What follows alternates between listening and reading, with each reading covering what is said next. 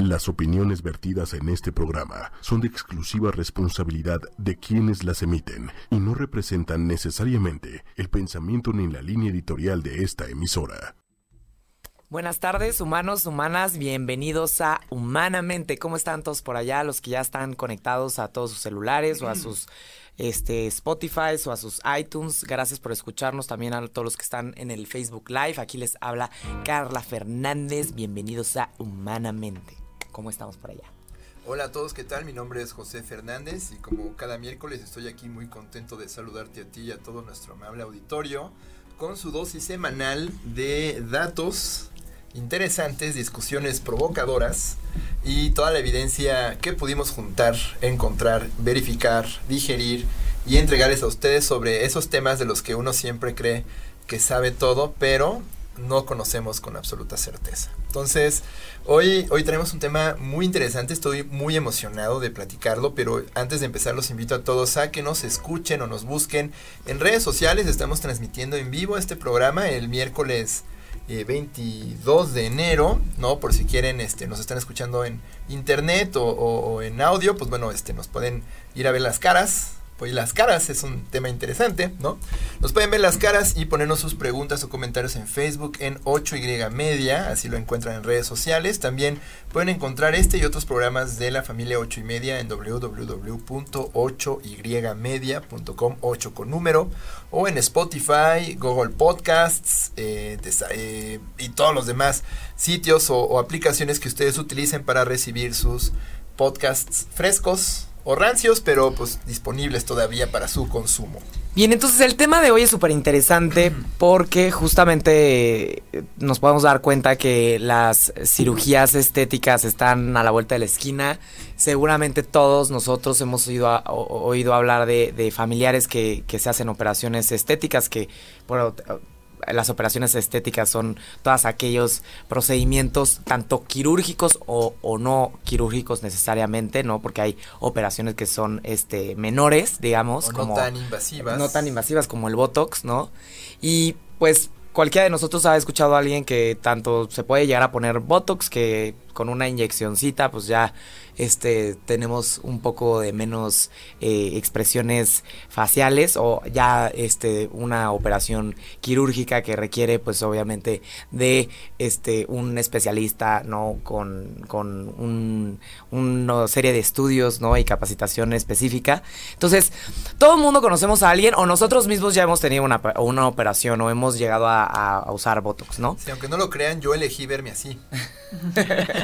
Esto Esta es, es una de millones y millones de pesos invertidos para mejorar mi rostro. Y, el primer trasplante pues, de, cara completa. que están ante pues, una estatua magnífica, un espécimen completamente perfecto.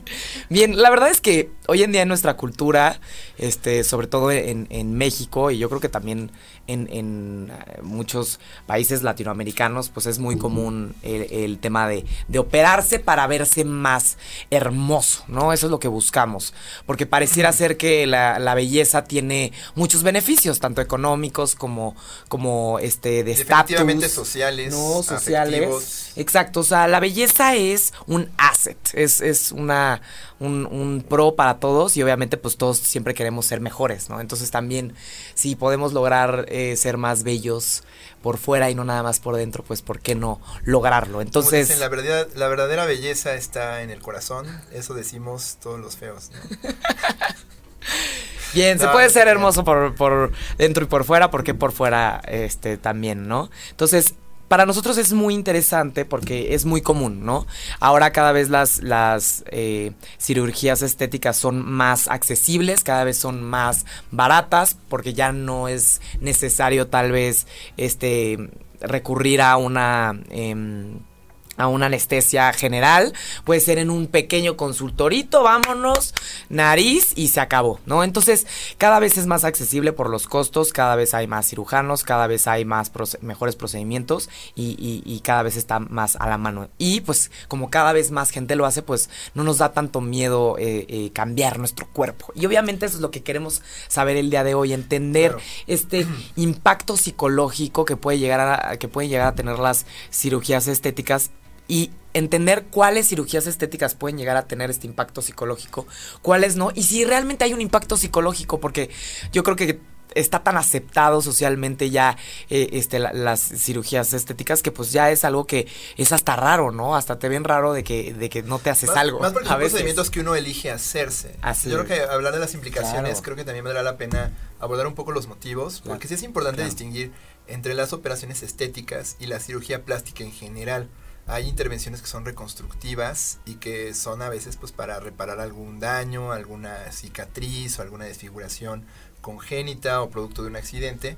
Y creo que quiero aprovechar, eh, hablando de las cirugías reconstructivas, para mandar un fuerte saludo al doctor Francisco Ferreira Paricio, un amigo de la primaria que hace una labor magnífica en la reconstrucción de, de, manos, junto con su papá, que también es el doctor Francisco Ferreira, que son este, eminencias en la rama y que espero si están escuchando este programa, pues sepan que les mando un saludo muy afectuoso y que bueno, se reconoce también su labor, pero vamos a hablar no tanto de estas cirugías reconstructivas, sino de las que nos hacemos de las por estéticas. elección para corregir aquello que sentimos la naturaleza se equivocó con nosotros. Bien, entonces, eh, antes de introducir a nuestra súper invitada, porque ya saben que aquí les traemos a los mejores especialistas sobre este tema, y, es hermoso por eso eh, hablar sobre la psicología, porque es tan diversa, toda la conducta, todas las emociones, todo lo que hacemos tiene un impacto increíble en quienes somos, en cómo percibimos el mundo, y obviamente, pues aquí estamos, José y yo, para platicarles sobre estos temas. Eh, nos gustaría platicarles rapidísimo que en sí México es top en psicología, en, en psicología. Ojalá No, que, no es- ojalá, ojalá que en No es psicología. nos tiene Ojalá- nosotros viviendo ahí. Ojalá si fuéramos tan buenos con los argentinos, ¿no? Pero no. Es el top en cirugías plásticas. Aunque no lo crean, eh, los tres países donde más personas se operan, el número uno es Estados Unidos, el número dos es Brasil y el número tres es México. Obviamente ahorita nuestra invitada nos va a decir si sí o si no, porque chance estos datos no son actualizados. Y los tres países que más cirujanos plásticos tienen son Estados Unidos, este, Brasil y Australia, y México está en el 8.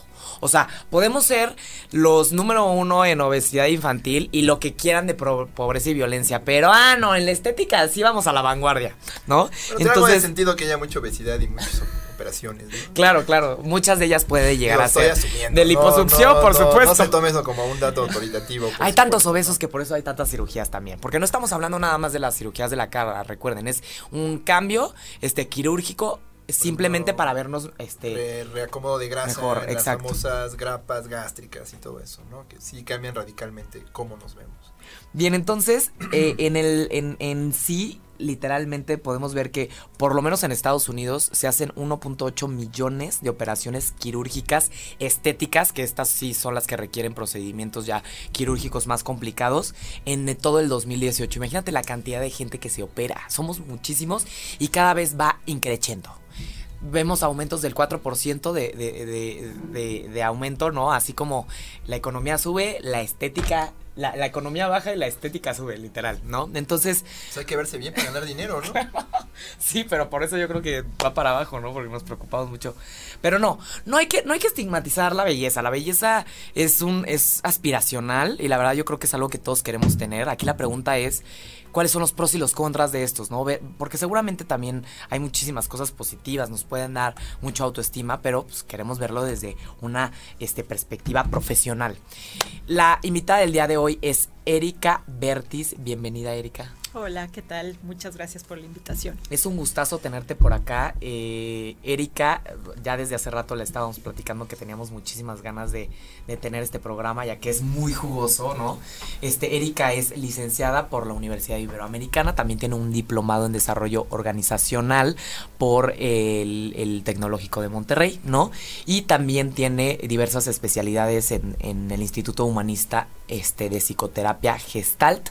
También tiene un entrenamiento en principios de mindful eating, recordando que pues este tema alimenticio tiene mucho que ver con la imagen corporal y también este estuvo en la formación como educadora en movimiento somático de Body Mind Movement, que ahorita nos va a platicar que, me parece que es esta parte de, de la aceptación corporal también, ¿no? Y también tiene una maestría eh, en el Instituto Humanista de Psicoterapia Gestalt en, pues obviamente, maestría en Gestalt. Tiene mención honorífica, es una picuda en este tema de, de, de la Gestalt y también justamente es importante recalcar en todas las cosas que ella ha logrado, pues justamente eh, ha, colaborado también en, en, este movimiento, ¿no? Para poder eh, aceptar el propio cuerpo y la diversidad, porque yo creo que es impresionante. Yo que doy terapia me doy cuenta que es algo que todas las mujeres, por lo menos, y yo creo que muchos hombres necesitamos, ¿no? Empezar a aceptarnos como somos y también, pues, a, como, como dice aquí muy bien, este, aceptar la, diversidad en este Mindful Eating este, México, que también es un colectivo de profesionales de salud que promueven la práctica de, de, la atención plena para cultivar una relación armónica con la comida y el cuerpo, ¿no? Y también ella es fundadora de Cuerpos en Peligro, ¿no? Que es un movimiento que promueve justamente la diversidad corporal y lucha contra los mensajes que promueven la insatisfacción corporal. Entonces, está padrísimo. Ella le sabe tanto a la parte académica como a la práctica, que es lo que este, buscamos en, nuestros invitados. Entonces, bienvenido. Bienvenida, Erika. Ay, pues muchísimas gracias. Un gusto estar aquí. Pues, ¿por dónde quieren que empecemos? Pues, Creo que ya tocaste varios puntos que yo estaba así como, sí, eso hay que retomarlo, hay que retomarlo, hay que retomarlo, pero ¿por dónde empezamos? Pues, platícanos ya que eh, la imagen corporal es, es, tu área este, de expertise, platícanos ¿Qué impacto tiene una cirugía estética en la imagen corporal de las personas? Ok, creo que vamos a empezar definiendo qué es imagen corporal. Perfecto. ¿no? Este, la imagen corporal es como Cash, que es uno de los eh, expertos en imagen corporal, la define, es como la manera en que experimentamos nuestra corporeidad o nuestro ser corpóreo. Este, ahí yo no estoy tan de acuerdo con él porque él dice que la imagen corporal tiene que ver con la experiencia del cuerpo, pero también con pensamientos, con creencias, con representaciones visuales de la imagen. Este, otros expertos dividen que no es nada más la imagen corporal, sino que hay uno que se llama el esquema corporal, que es eso sí tiene que ver con cómo experimentamos mi cuerpo, cómo me calculo yo, por ejemplo, para saber dónde está la silla y cómo me siento, que es un poco más como a nivel inconsciente. Este, entonces la imagen corporal, según yo la defino, tiene más que ver con esta representación racional cognitiva que yo hago de cómo estoy yo. ¿no? Porque cómo me muevo en el espacio, cómo sé que quepo por esa puerta, tiene otras connotaciones que digamos que son más somáticas, inconscientes, ¿no? Este, pero la imagen corporal, este, tiene este, pues este componente de cómo, cómo, se fue creando esa imagen corporal, ¿no? Una parte es nadamos en una cultura, vivimos en una cultura, entonces es a fuerzas se van a permear todos estos constructos culturales en mi imagen corporal, pero no es solo eso. Hay varias cosas que están puestas ahí.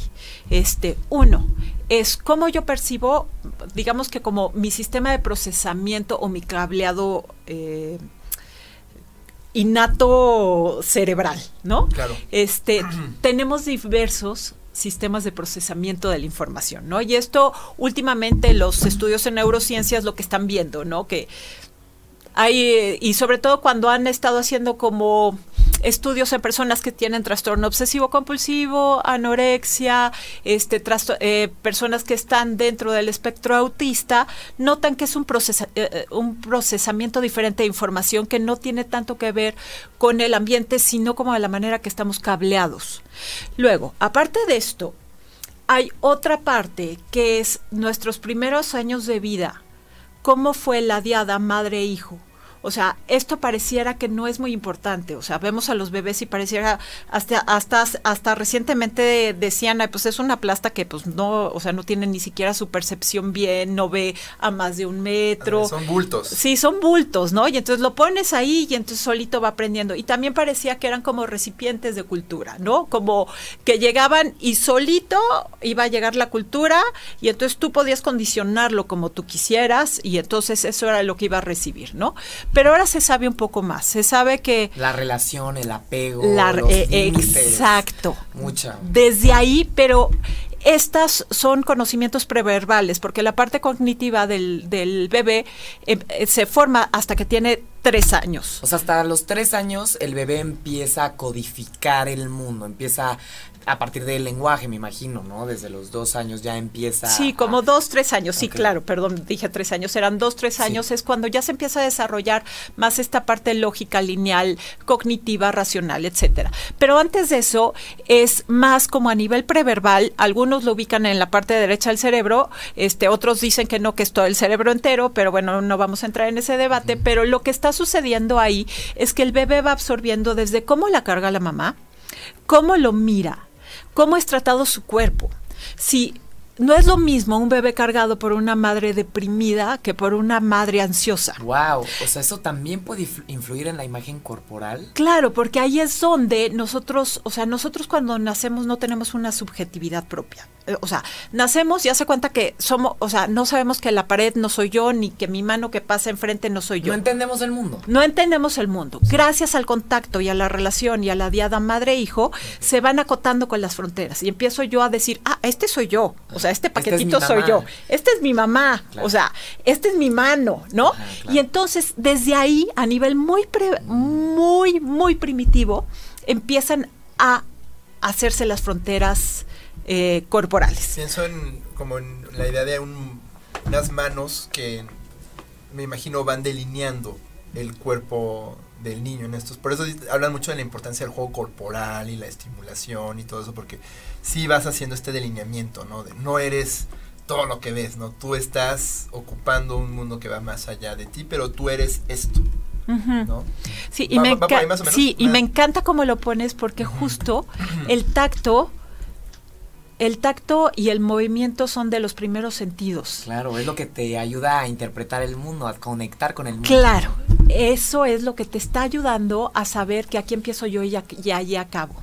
Y entonces, muchas veces, eh, por ejemplo, el trastorno de dismórfico corporal, que si quieren un poquito más hablamos de eso, se ve mucho esto, en que realmente las personas se ven al espejo y dicen, ¿quién es esa que está ahí?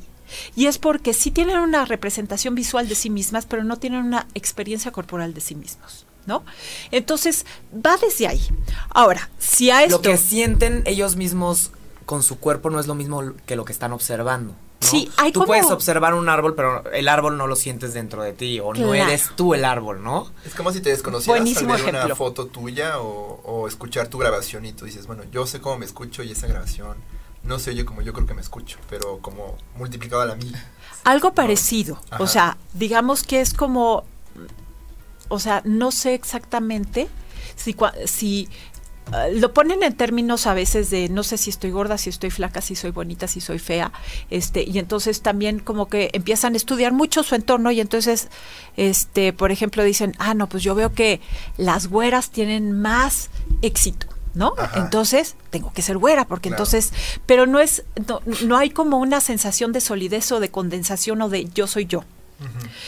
Y bueno, si volvemos como al bebé, a ese bebé le añadimos, aparte de los brazos de la madre, del, del, tacto, todo eso, le añadimos todos los mensajes culturales que pasan.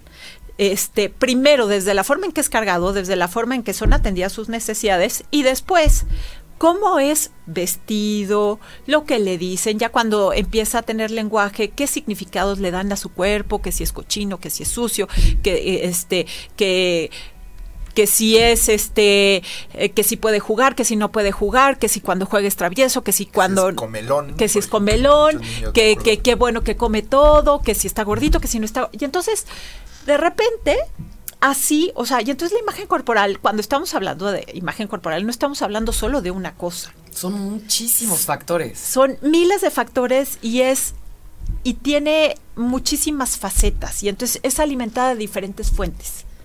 Entonces, cuando trabajamos con imagen corporal, es difícil saber si una cirugía va a resultar para bien o para mal, ¿no? Lo que sí sabemos un poco es este de alguna manera Em, eh, digamos como por evidencia anecdótica que nos cuentan, cuando, o sea, ¿qué, qué peso lleva la cirugía o qué peso tienen los cambios para una persona. ¿no? O sea, a lo mejor porque nos empieza a platicar, este, o nos empieza a, a, relatar cómo ha sido su experiencia con las cirugías. Estamos hablando de qué expectativas tiene del cambio que esta cirugía puede representar de a partir de la imagen corporal que, que se ha construido. Sí. ¿Qué tanto, y esto es algo igual medio rebuscado, ¿no? ¿Qué tanto la, la imagen corporal define la identidad o, es un componente de ella o es muy determinante o También habrá que definir qué es identidad, Que te desconoces, este... Sí. Porque va mucho, o sea, la, identidad va mucho de la mano de, de todo cómo nos vemos, etcétera, ¿no? Ok, sí. Y es que sí tiene parte de la identidad, pero también perdón que me vaya como también como a la historia, sí, sí. pero y es que esto también tiene que ver con el concepto cultural de cuerpo que tenemos ahorita. Claro. ¿No? Que ha cambiado a lo largo del tiempo. Que ha cambiado a lo largo del tiempo, ¿no? Este, ha cambiado, pero ha seguido una línea, o sea, de Descartes en 1500 para acá es mente-cuerpo. Pues pienso, luego existo. Claro. Está la religión que, que habla de que la carne es mala, es tentadora, es sucia, y la, el alma es pura espiritual. separar cuando en realidad no lo están. Cuando no lo están, ¿no? Y después, ahorita en lo que vivimos, en este momento, que eh, se habla de una modernidad líquida, ¿no? En donde Sigmund Bauman lo que habla es, dice, ya no es necesaria nuestra presencia corporal. Ya por medio de la tecnología ya podemos hacer citas, pedir el súper, hacer todo lo que queramos por medio de... Entonces, ya el cuerpo no es necesario. Y no sé si, bueno, yo a mí me encanta Big Bang Theory, no sé si... si sí, claro, por supuesto. ¿No se acuerdan de este episodio donde sale este Sheldon? Que como su cuerpo iba a deteriorarse, él quiere migrar a una máquina para que ah, sea la singularidad, ¿no? La famosa singularidad. Sí, entonces él quiere... No lo he visto, no lo he visto, pero... Bueno, lo que quiere hacer es, como dice, mi mente cómo se va a perder, ¿no? Y mi cuerpo pues se va a deteriorar y entonces quiero meter mi, mi este, toda mi mente maestra dentro de una computadora, ¿no?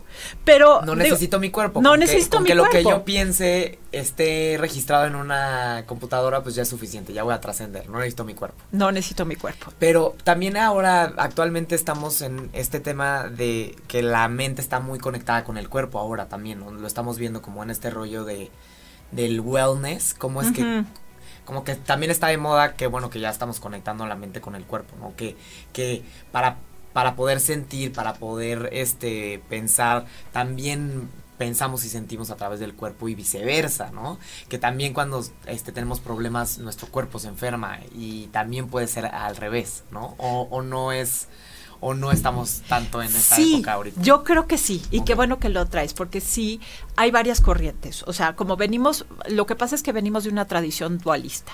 Y de repente nos damos cuenta que lo que tú dices, las enfermedades psicosomáticas a todo lo que da. Que para este, los que nos escuchan, las enfermedades psicosomáticas es que te empieza a doler la cabeza o que te empieces a enfermar y tu sistema inmunológico este o las tus defensas bajen debido a que tal vez estás teniendo problemas emocionales y como emocionalmente no los estás trabajando, pues es mucho más fácil enfermar el cuerpo, ¿no? Bien. Perfecto, gracias por la explicación. qué, bueno que haces esos paréntesis, porque luego si no me voy como hilo de media. Justo, justo. Es cuando te dicen, todavía la panza es por estrés. Sí, justo. sí, sí, sí. Pero fíjate, es como si hubiéramos perdido el acceso a nuestra corporalidad, porque muchas veces tratamos de acceder al lenguaje corporal, igual que accedemos al lenguaje cognitivo. Entonces es como, ok, me voy a dar explicaciones por qué me duele la cabeza, ¿no? Y es otra vez desde quererle darle una razón quererle a lo que darle una razón a lo que está sucediendo no este y sí también hay otras han, han surgido muchas propuestas que dicen ok vamos a voltear a ver al cuerpo no vamos a voltear a, ver al cuerpo desde la experiencia no regresando al tema de las cirugías. De las cirugías. Justo, justo. Pues, Entonces. Dentro de esta complejidad. Es muy complejo. Entendemos que es, un, es algo complejo, pero para entender justamente qué pasa en el tema de las cirugías, estamos hablando de que los factores que pueden influir en, en, en que una persona esté contenta con su aspecto este, independientemente de que se haga una cirugía o no, tiene que ver con la relación con la madre, con el contacto que tuvo físico con la madre, con los demás, con la cultura, con eh, consigo mismo, con su personalidad, con sus genes. Son, es un biopsicosocial, como en todo en psicología es biopsicosocial, es mente, cuerpo, cultura, familia, vivencias, experiencias, decisiones, ¿no? Pero en el momento en el que una persona decide hacerse una cirugía estética, en ese momento dices que es muy complicado saber si va para bien o va para mal. Pero pasa algo o no pasa, o sea, puede ser que alguna persona se haga una cirugía y diga, esto me encantó y estoy feliz con esto, ¿no? Porque probablemente muchas de las personas lo hagan y yo creo que muchas personas no lo harían si no quedaran completamente satisfechas con, con lo que pasó, y más al grado en el que pues hay una persona que se puede hacer una y luego se quiere hacer otra le y sigue, otra y le otra. sigue, le sigue. Entonces, ¿qué? Sí, ¿cuál, ¿cuál sería, o hay algún porcentaje, o, o hay- se sabe algo sobre qué tanto las personas están conformes con, con, con, con lo que sucedió después de la operación, o qué tan no conformes están, o qué de, de qué depende que estén contentas? Ok. Y bueno, a lo largo de la humanidad, todos los seres humanos, si los vemos desde el punto de vista antropológico, nos hemos adornado, ¿no? Claro. O sea, nos pintamos, este, claro. nos ponemos tatuajes, platos, Tubos, este, este, sí. nos cortamos el siempre ha habido modificaciones con Siempre el, ha el hecho habido. de usar aretes, las perforaciones, los Claro. tatuajes. todo Claro. eso ha sido, bueno, desde que el hombre es hombre, ¿no? Claro, claro. Eh, Han habido estas como cuestiones de adornarnos, de cambiar la fisiología, de hacer, y entonces a lo mejor un poco preguntándonos qué hay detrás de eso, ¿no? Entonces, ¿qué hay detrás de eso? Para unos era estatus social, para otros era el parecerse más al Dios, para otros era este atraer a la pareja, ¿no? Porque había un estándar. Porque Independientemente Sí, de dónde, ¿no? Como sí. las estas cuatas que se ponen los aros en el cuello, ¿no? Claro, que entre más tengas, es m- mejor, picuda. más picuda y más posibilidad de, de marido, ¿no? Bien, bien. Entonces, todo eso, pero finalmente, o sea, si nosotros vamos deshebrando todo eso, finalmente lo que vemos es una necesidad, uno, de pertenencia, dos, de conexión, que están asociadas con la sobrevivencia. O sea, realmente, este, aunque Maslow ponía las necesidades fisiológicas abajo y luego la de pertenencia, para el ser primitivo y para el ser humano, el pertenecer es sobrevivir. Porque si te sacaban de la tribu, bye. O sea, ya si valías gorro. pertenece, sobrevive. Y, o si no agarrabas marido, pues igual y este, pues ya también, este, o si no tenías cierto estatus este de guerrero y tenías muchos tatuajes que pues ya valiste porque te soltaban en la selva y a ver cómo sobrevivías tú solo, ¿no? Ok, ok. Entonces, siempre el cuerpo ha tenido esta parte como de conexión, pero de esta conexión que te lleva a la pertenencia, ¿no? O sea, esta, esta per- que te lleva a la sobrevivencia, ¿no? Te necesito. Entonces, pero al mismo tiempo están entre estos dos extremos, que está entre me diferencio para que luego tú me veas. ¿no? Primero tengo que encontrar mi ser, este, ser yo único para que tú vol- me voltees a ver, ¿no? Y entonces estamos entre esas polaridades entre soy autónomo, pero para estar contigo, Claro, ¿no? quiero que, aparte quiero que lo que tú veas corresponda a lo que yo quiero mostrarte o lo que yo pienso de o, o mi identidad o mi imagen corporal es. Yo creo que es donde viene la necesidad de la, del- el tema de la, las expectativas de la operación, volviendo al tema, ¿no? Yo quiero que lo que tengo en el cuerpo, veo en el cuerpo, corresponda a lo que yo pienso de mí mismo o espero de mí mismo, ¿no? Claro. Sí, sí, que, que, que, que, que de alguna manera pueda yo expresar, Lo ¿no? que quiero decir. Lo que Claro. quiero decir y que tú, y que tú lo recibas. Sí, o sea, no necesariamente hacia el otro que, que, que yo pretenda hacer algo y que tú lo aceptes como yo lo estoy pretendiendo, sino como esta parte de quiero que me veas, o sea, solo atraer tu atención porque me estoy poniendo algo diferente encima o estoy haciendo algo diferente, ¿no? Ujú. Ok, bien, como entonces ya no es nada más de supervivencia y de pertenencia, sino de volteame a ver. Ajá, volteame No, a ver. Pero estoy aquí. Pero sí, Sí, es supervivencia, es lo que dices. si ¿no? te Sí, vas sí, a las raíces de volteame a ver, es no me dejes solo, porque solo, ¿qué, qué, qué hago solo? ¿No? Es una parte mo- como muy primitiva. Aunque ahorita ya sabemos perfectamente que si yo me quiero ir a vivir al bosque, puedo sobrevivir, sobrevivir perfectamente. La, digamos, como el instinto primario no va ahí.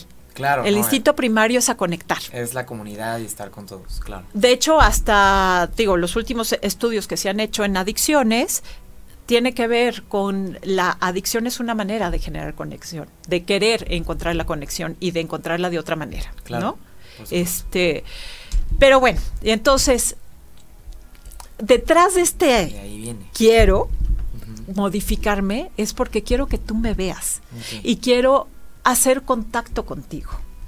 Y entonces también esto que tiene que ver con la evolución paralela que ha seguido la ciencia de la cirugía reconstructiva plástica estética, ¿no? Que como bien decía Jorge, sí, Jorge. José. José. Ah, José, perdón. Pero Jorge es mi hermano. mi hermano gemelo, o sea, es interesante que. No, lo que pasa es que hoy vino Jorge, no vino José. Perdón, perdón. No, no, no, no, Oye, y hablando de la Hablando de- diferenciación y del de- de la reconocimiento. imagen corporal. Perdóname, perdóname. Qué chistoso. Sí, perdón. Jorge. Hablando- desliz Solo para- maravilloso, la verdad, Para, maravilloso. para los que nos escuchan, José es gemelo y su hermano se llama Jorge. Y somos cuates, Erika, no somos nuestra, nuestra invitada del día de hoy, eh, le acaba de decir a José Jorge. Entonces es interesante que estamos hablando de la imagen corporal y justo José Sí, tiene no, un gemelo. La ¿no? diferenciación ha sido todo un tema. Bien, buenísimo. Bueno, Pa- una disculpa. Perdón, No, no, no, no. no. José. Perfecto. Ok, y entonces como bien decías, José, este, la ciencia de la cirugía o, o esta rama de la medicina empezó a partir de reconstruir deformaciones, este, em, algunas, eh, digo, Quemaduras. quemaduras, accidentes, etcétera, y tuvo así como florecimiento después de las de la Segunda Guerra Mundial, bueno, en la Primera Guerra Mundial, en la Segunda Guerra Todas las Mundial. mutilaciones. Claro. Sí, todas la las batalla, ¿no? mutilaciones, las quemaduras, este, y entonces también empezó a haber esta cirugía para labio leporino, paladar hendido, o sea, todo esto, ¿no? Entonces, finalmente empezó atendiendo patologías y morbilidades. Y después algo sucedió que de repente empezaron a las personas normales, como todos que tenemos diversidades corporales, dijeron, ah, ok, mira, pues si a este le pudieron componer la nariz y se la dejaron bonita, ¿por qué a mí no me la van a poder componer? Sí, no, si este cuate ves la foto antes de la bomba, ¿no? O, o antes de- del disparo, lo que sea, este, con todo respeto, ¿no? Y ves la foto post y quedó mejor que antes del disparo, dices, no, pues esto es una maravilla de, de- de la medicina moderna, ¿no? O sea, no lo puedes creer. Y pues si tú no tienes que pasar por un accidente o un trauma para este que te cambien, pues, y, y que quedes mejor, pues todo el mundo quiere estar mejor. Sí. Y aquí me gustaría eh, citar, hay un libro que, bueno, se los recomiendo muchísimo, también cuando me pediste recomendaciones, creo que este es un muy buen libro que habla de esto y de los efectos este, socio, socioculturales y políticos que tiene que ver, que tiene con la edad quirúrgica, que así la llama, y con el, el- los estándares de belleza. Se llama El mito de belleza de Naomi Wolf Wow. Políticos. políticos también. Porque lo que dice es, de repente, como empezó esto a tener demanda, pues empezaron a crear más oferta, Claro. ¿no? Entonces, ya, lo que era mórbido y patológico se pasó a segundo plano. Y cosas que son normales se morbilizaron. O sea, la celulitis, las Con arrugas, morbilizar, ¿a qué nos referimos con morbilizar? que las eh, los hacen apare- parecer como enfermedades. Ok, ¿no? perfecto. Entonces- Cuando parece este, enfermedad, lo, lo que era enfermedad y, y las personas que habían pasado por un trauma ya se volvió como normal, ¿no? Ajá. Eh, Sí, eh, más bien lo que es normal se volvió enfermedad. Ok. Por ejemplo, la celulitis. La celulitis es normal. Ah, no, es una enfermedad de la piel. Entiendo. entiendo. Este, Arrugas. arrugas. Uy, las arrugas es lo peor que te puede pasar porque la vejez Es ya una enfermedad. Es una enfermedad. El viejo está enfermo e inútil, El ¿no? viejo, sí. Entonces, tú puedes solucionar tu vejez, ¿no? Y entonces empezaron a- a morbilizar cosas que son, este, que son perfectamente normales, ¿no? La celulitis, las arrugas, este, y, eh, no sé, el, el busto Las chico, grande, las lonjas. O sea, no hay, man- este, no hay manera de que una mujer de, no sé, 45 años no tenga una lonjita. O sea, por supuesto que es normal tener una lonjita. ¿no? El posparto, por ejemplo. es normal. Es normal que tengas las y lonjas. las boobs un poquito más abajo de los que las tenías. y, la panza aguada y todo eso. Ah, no, eso ya le pusieron términos médicos porque también hicieron como, digo, y, y esto porque yo a veces cuando hablo de esto me imagino así como que hay unos viejos maquiavélicos dije, diciendo vamos a, promover el patriarcado y los... No, o sea, esto se va dando orgánicamente. es como una bolita de nieve que va pasando y va pasando y va pasando, ¿no? Este, entonces también eh, al, al hacer esto, al poner patologizar, lo normal, lo que haces es que pones un nuevo estándar, ¿no? Y entonces ya lo normal es tener cirugía plástica, ¿no? Claro. Ya lo normal es, eh, digo, por ejemplo, lo podemos saber con, eh, ejemplo como higiene dental, ¿no? Antes lo normal era no tener un diente, ¿no? O no tener un diente o tenerlos este verdes o este negros y chuequísimos. Chuequísimos, o sea, no había manera y lo normal y lo normal era tenerlos espantosos. sí, eso era lo normal. No había ortodoncia estética. Y ahora que hay ortodoncia, o sea, tú ves en el momento en que ves a una persona con los dientes, este, pues podridos o chuecos o lo que sea, ya, ya me sentí mal, ya me quiero hacer una operación. Parece, me siento, me, siento como con los dientes chuecos en la cara si no tengo una operación. Pero sí, tienes toda la razón. Entonces, realmente lo que hacen, digo, con los dientes a lo mejor sí hay como más cuestiones como funcionales, porque si este, una carie te puede dar, eh, te puede crear otros, sí, hay otros problemas de salud. pero me gusta ponerlo así porque sí ejemplifica muy bien. ¿No? Como lo que antes era normal se patologiza y entonces hay nuevos estándares. Hay nuevos estándares. Hay nuevos estándares que guían y lo que dice Naomi Wolf es, este, la edad quirúrgica prescribe conductas. O sea, no prescribe belleza. Al equiparar la belleza con salud, o sea, al decir entre más bella seas o mejor tengas las boobies, este no tengas celulitis, menos arrugas tienes, eres más saludable, ¿no? Así así se vende. Pero no es así. Claro que no. Por supuesto que no. Por supuesto que no. Y eso hace, prescribe conductas. ¿Qué conductas prescribe? Uno, crea eh, competencia, ¿no? Crea insatisfacción y crea consumismo. O sea, porque... Porque requieres del otro para lograrlo, no solito tú. Ay, bueno, si me pongo a hacer ejercicio yo sola, este, en el parque, pues puedo estar, este, puedo hacer cardio, ¿no? Pero aquí una cirugía requiere de alguien más que te haga la cirugía y se requiere de un procedimiento y un gasto y una recuperación, ¿no? Sí, se requiere de productos. Claro de que compres productos. Claro, claro, claro. Entonces. Unas bolsitas así de gelecito. sí. Muy famosas. Tus cremas de Liverpool, ¿no? Así de. cuenta de 40 mil pesos, ¿no? Para. Para regresar todo. sí. Y luego lo que sucede es que cuando ya estos estándares se modificaron a que todo mundo tenga este, cirugía plástica y todo el mundo está acá, lo que sucede es que también, si no la tienes, eres discriminado. Entonces, si no estás, digo, no sé, me han platicado amigas o pacientes de que para tener trabajo tienes que ir vestida de determinada manera, traer la bolsa X, este, no tener arrugas, porque si ya te vengan un poquito de arrugas, ya va y ya no entraste, este, tener una actitud jovial, etcétera, ¿no? Entonces, lo que estás haciendo y como bien lo dijiste, la belleza es un asset, sí, y esto es esto ha sido control eh, eh, de alguna manera eh, ¿cómo se, controlado culturalmente. No sé si esa sea la palabra, pero promovido culturalmente. ¿No? Como diciendo, ok, tienes la obligación de siempre estar mejor, porque ya ni siquiera es este, tienes la posibilidad. No, no, no. Y aparte lo grueso es que la capacidad de estar mejor no tiene límites. O sea, ves las operaciones de muchas actrices, este, de gente de redes, de influencers y dices, no manches lo increíble que quedó esta mujer, ¿no? Y casi, casi no se parece tanto a quien era antes. El mejor ejemplo es Eiza González, ¿no? Que se hizo como se hizo como 20 mm, operaciones, ¿no? Michael Jackson, ¿no? Pero pues Michael Jackson, todo el mundo dice que quedó bastante feo y estaba rarito físicamente.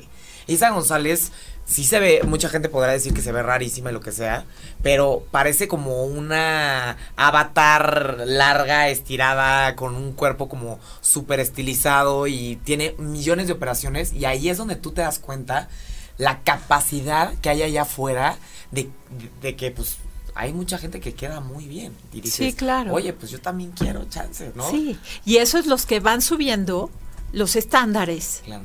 Entonces ya, este, ya subió ella los estándares y entonces hay todas las demás que están en competencia y queriendo alcanzarla. Claro. Entonces, esa es una parte, ¿no? O sea, de alguna manera es, estoy huyendo a que me discriminen, ¿no? O sea, si tengo que competir en un mundo laboral o a lo mejor este eh, emocional para conseguir pareja y todo, pues tengo que ver mi competencia, ¿no? Y entonces creo que esa es una de las grandes razones por las que las personas empiezan a hacerse cirugía plástica, ¿no? Porque se ha creado esa necesidad. No, y es como la bolsa, ¿no? Es que la gente se está comprando X bolsa increíble Ah, o sea, las bolsas de la tienda. Sí, sí, no las bolsas de los ojos. Ah, no, yo, yo, creí que la bolsa de valores.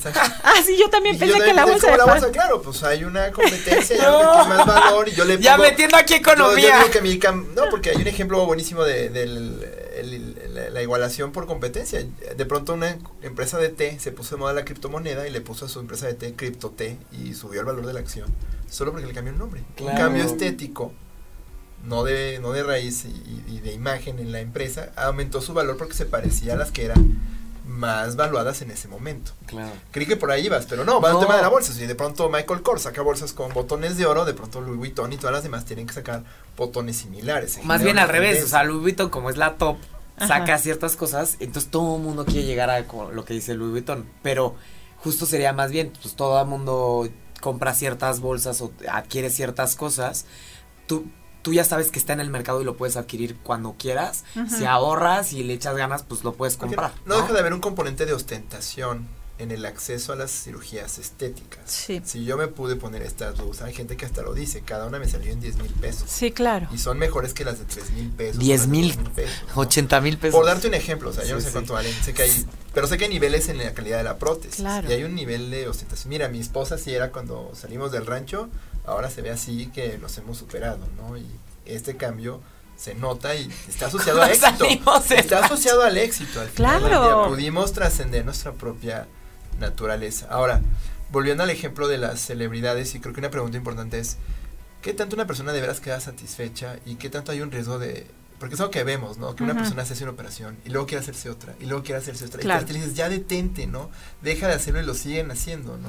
es como los, los tatuajes, por ejemplo, que pareciera ser que este y, como que todo el mundo dice nunca yo no tengo ningún tatuaje pero eh, se, dice comúnmente que cuando te haces uno como que tienes ganas de hacerte más porque pues sí hay un tema como de ay mira qué traes ahí no y las personas te preguntan y tienes un storytelling de sobre tu tatuaje también es estético se ve hermoso se puede ver sexy no este ¿Qué tantos es parecido este tema del tatuaje, de, querer repetirlo y que sea como un poco adictivo, digamos?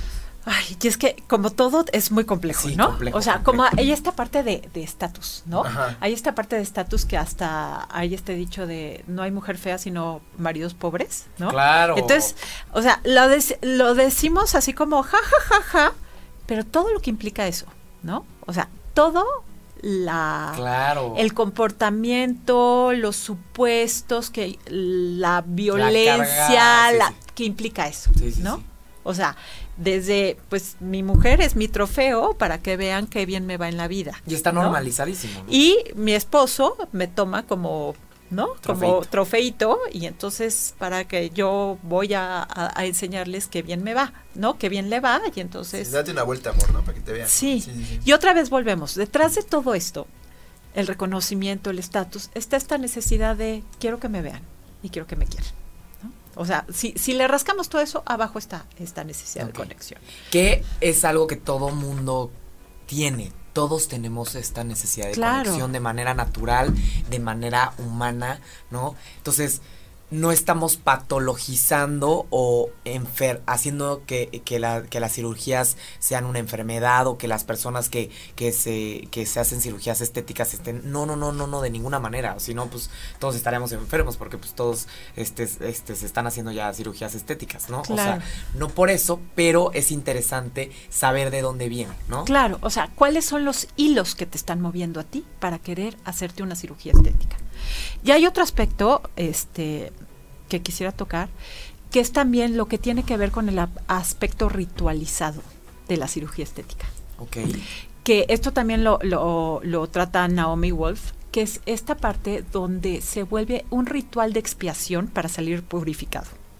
Y si te pones a ver, es un poco como esta cuestión de como antes era expío mis pecados, todas las fallas que yo tengo o todo lo sucio, anormal, que no está bien, me lo voy a cortar o me lo voy a quitar por medio de una flagelación y de un rito carnal, o sea, o sea, cortándome o este o flagelándome o lo que sea y, y hay, hay componente de ayuno, hay componente de automutilación o autoflagelación y después voy a estar purificada, ¿no?